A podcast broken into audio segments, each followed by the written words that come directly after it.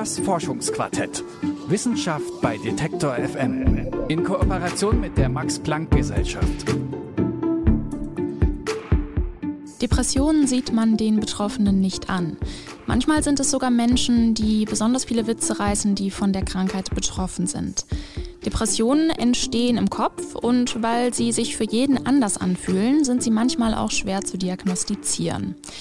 Das könnte sich möglicherweise bald ändern. Am Max-Planck-Institut für Psychiatrie in München hat man nämlich herausgefunden, dass man Depressionen den Menschen eben doch ansehen kann. Und zwar, wenn man sich die Pupillen anschaut. Für dieses Forschungsquartett habe ich mit dem Forschungsgruppenleiter Viktor Spormarker gesprochen. Er hat mir erklärt, was die Pupillengröße mit einer Depression zu tun hat. Und dazu eine kleine Content-Information. In diesem Beitrag geht es um Depressionen. Wenn ihr euch davon betroffen fühlen solltet, findet ihr Hilfsangebote unter anderem auf der Webseite der Deutschen Depressionshilfe. Und jetzt viel Spaß beim Forschungsquartett. Sie haben sich den Körper von depressiven Menschen angeschaut, genauer die Augen. Warum denn eigentlich genau die Augen? Ähm, ja, die, ähm, die Pupille ist äh, für uns ganz interessant, weil äh, Untersuchungen in der Vergangenheit gezeigt haben, dass man mit der Pupille sehr gut ein bestimmtes äh, Zentrum im Gehirn äh, tracken kann. Also das ist ein äh, ähm, Hirnstammzentrum, das heißt äh, den Locus äh, ceruleus. Und das ist das noradrenergische Outputzentrum im Gehirn, also eine Art aktivierendes Zentrum im Gehirn. Und Untersuchungen in äh, äh, Makaken haben zum Beispiel gezeigt, dass die Erweiterung der Pupille, so die, die auch ganz spontan stattfindet, äh, sehr gut korreliert mit äh, der Aktivität in diesem Hirnstammzentrum. Lassen Sie uns mal kurz die Funktionsweise der Pupille anschauen. Ich dachte eigentlich immer, dass äh, die Größe der Pupille was mit dem Licht vor allem zu tun hat. Ähm, Sie haben jetzt gerade gesagt, dass die Pupille aber auch auf, Reak also auf ähm, Geschehnisse in einem bestimmten Gehirnareal ähm, reagiert. Was passiert denn da biochemisch quasi? Also das hat ja bestimmt was mit, äh, mit Transmittern und Hormonen zu tun, oder? Genau, genau, das hat äh, tatsächlich damit zu tun. Also ähm, die Effekte sind allerdings sehr klein. Also äh, die Pupille reagiert sehr stark auf Licht. Wenn man jemand Licht in den Augen scheint, dann, dann sieht man sehr klar, dass die Pupille sich erweitert. Also das ist ein, ein größerer Effekt. Äh, daneben gibt es noch viel kleinere Effekte. Also das sind äh, so, sogenannte Effekte der Erregung oder äh, was auch wohl Arousal genannt wird. Und das heißt, wenn man sich für etwas begeistert, gibt es auch eine kleine Erweiterung der Pupille. Die ist allerdings wirklich sehr klein und deswegen muss es auch mit einem äh, Eye-Tracker erfasst werden, also so, ein ähm, Augenmesser. Das ist eine Art äh, Kamera, die sehr genau die Pupille erfasst. Und äh, Leute sitzen auch im Labor und sind fixiert. Ähm, also jedenfalls haben ihr Kopf in so, eine, so eine Art Klemme. Mhm. Ist das verständlich eigentlich, eine Klemme? Wie sagt man das auf Deutsch? Ja, ja, ich glaube ja. Also den, den Kopf so, so fixieren, ja, könnte man. Äh, also genau, Klemme äh, klingt äh, sehr brutal, aber ich weiß, was Sie meinen, glaube ich.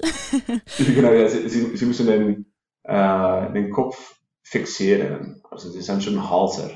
Ähm, ja. Wie wurde denn diese, ähm, also das, das interessiert mich, was den Versuchsaufbau äh, angeht, wie wurde denn diese Be Belohnung simuliert?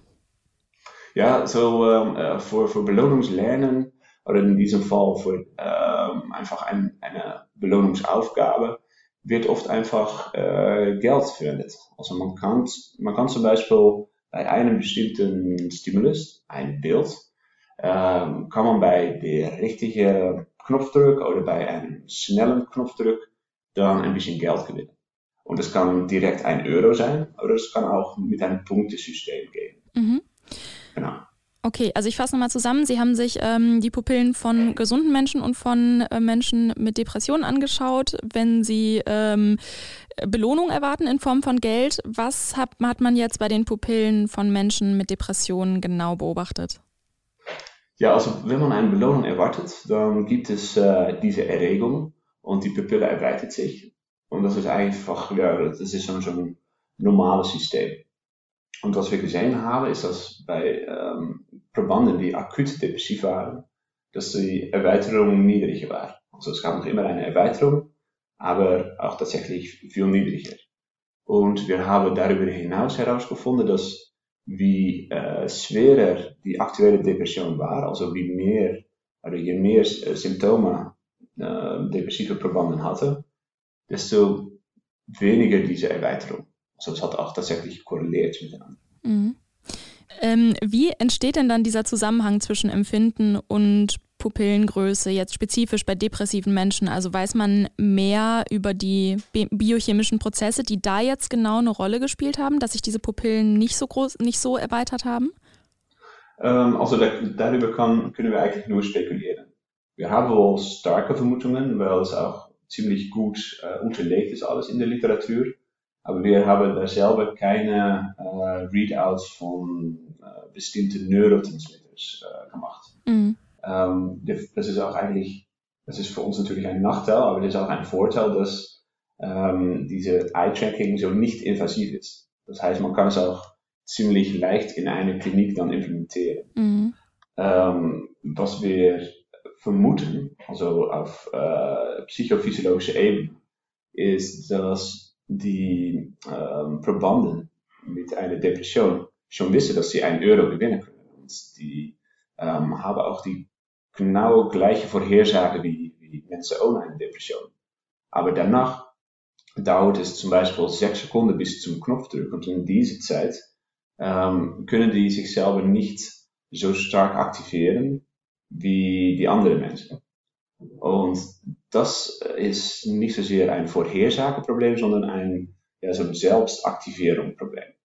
Und wir vermuten, das hat mit, äh, mit diesem Hirnstamm, zu, zu, tun, diese Locus coeruleus. Ja, und da das so stark mit der Pupille korreliert. Äh, und wir vermuten daher, das sind eher so aktivierende Neurotransmitter, die da eine Rolle spielen und die, die vielleicht weniger Einfluss haben, aber das ist bis jetzt natürlich noch Spekulation und muss auch nochmal getestet werden. Mhm. Wäre das denn der nächste Schritt jetzt an dieser Forschung, dass man sich da genauer dieses Gehirnareal anguckt oder was sind so genau die nächsten Schritte jetzt?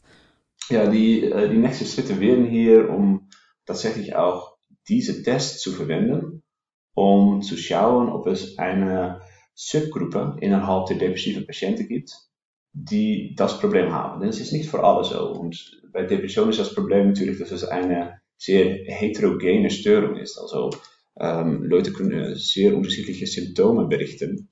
Und das ist eigentlich das Einzige, was wir haben. Manche haben äh, Schlaflosigkeit und andere vermehrte Schlaf. Oder es gibt psychomotorische Unruhe oder äh, Verlangsamung. Also das kann wirklich in unterschiedliche Richtungen gehen. Und was wir hoffen, ist, dass wir diese ja, Heterogeneität ein bisschen verkleinern können, indem wir bei zum Beispiel einen Teil der Patienten dann dieses äh, Problem objektiv feststellen können und damit dann auch die äh, Behandlung besser vorhersagen können. Denn wenn man sowas hat, äh, man, man kann sich weniger gut erregen und das Nervensystem aktiviert sich selbst nicht so gut. Vielleicht reagiert man dann auch anders auf bestimmte Medikamente wie ähm, SSRIs oder SNRIs. Ähm, ja, die Schwierigkeit bei psychischen Erkrankungen für den Therapeuten oder den Psychiater oder die Psychiaterin ist ja eigentlich die Diagnose, weil das ja alles sehr subjektiv ist und Sie haben ja auch gerade schon von einer objektiven Diagnose gesprochen.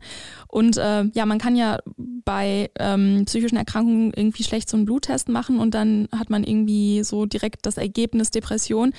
Ähm, auf, der anderen, auf der anderen Seite ist ja das, was im Kopf passiert, vielleicht auch einfach irgendwie super ambivalent und manchmal so ein bisschen uneindeutig und schwer in irgendwelche Kategorien zu pressen.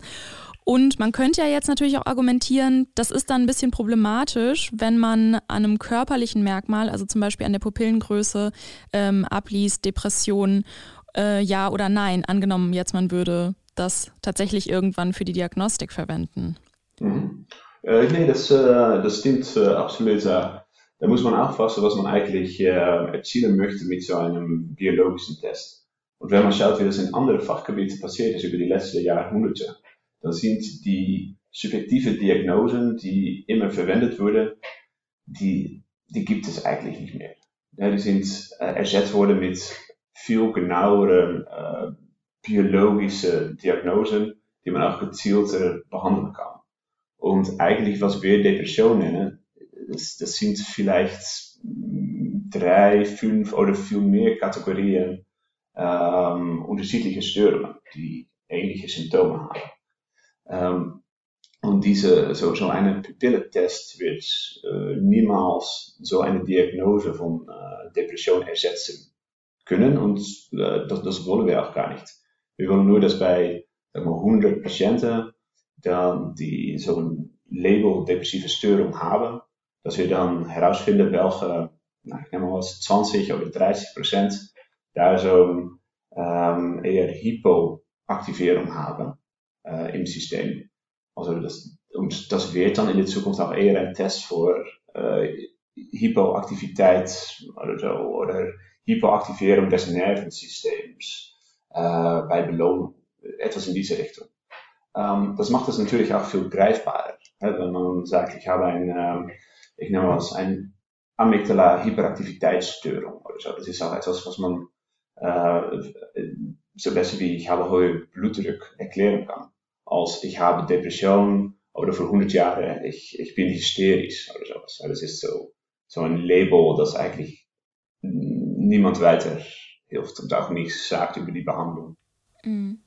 Ja, weil es ist ja auch immer noch so, ne, dass irgendwie, wenn, äh, weiß ich nicht, wenn man sich einen Arm gebrochen hat, ist das immer noch irgendwie mehr ein Grund zu Hause zu bleiben, als wenn man Depressionen hat, habe ich das Gefühl. Ne? Also eigentlich ist immer noch nicht so diese Anerkennung, wie sie eigentlich da sein müsste, da. Deswegen, nee, nee das ist absolut äh, problematisch. Bei Depression es ist noch ungreifbar und deswegen verstehen andere auch nicht, also ein gebrochenes Bein, das äh, kann jeder sich vorstellen, okay, ja, das, das tut weh, muss man nicht gehabt haben, aber bei bei einer Depression, was, was doch mehrere Millionen äh, Deutsche im Jahr haben, das, das, das ist auch wirklich eine schlimme Krankheit. Also das muss ich auch sagen. Das ist nicht, äh, dass man einfach ähm, ja, ein bisschen traurig ist, weil äh, ähm, sag mal, äh, dein Freund oder Freundin dich äh, verlassen hat. Also das ist wirklich ähm, an, an fast allen Tagen einfach so eine schwere depressive Verstimmung. Ähm, das sind seriöse Dinge, die da äh, sich abspielen. Und wir verstehen es einfach noch nicht gut genug. Ähm, hat auch noch nicht die Methode davor, um das gut richtig zu verstehen. Und langsam ähm, kommen jetzt ein paar Richtungen ins Spiel, die wir vielleicht in der Zukunft äh, das, das ja, besser auseinanderholen. Das sagt Viktor Spormarker, der ist Projektgruppenleiter am Max-Planck-Institut für Psychiatrie in München. In einem psychophysiologischen Labor hat er zusammen mit Kolleginnen und Kollegen die Pupillengröße von depressiven und gesunden Menschen gemessen, die eine Belohnung erwarten. Und dabei war das Ergebnis, die Pupillenerweiterung ist bei depressiven Testpersonen nicht so stark wie bei den gesunden. Das war's mit der heutigen Folge Forschungsquartett. Wir sind wieder da am 31. Dezember. Da schauen meine Kolleginnen Leora Koch und Esther Stephan auf kuriose und lustige Forschungsergebnisse. Das kann man sich also sehr, sehr schön zum Jahresausklang anhören. Folgt uns überall da, wo es Podcasts gibt und lasst uns eine Bewertung da, wenn euch der Podcast gefallen hat. Ich bin Lara-Lena Gödde. Danke fürs Zuhören und bis bald. Das Forschungsquartett. Wissenschaft bei Detektor FM. In Kooperation mit der Max-Planck-Gesellschaft.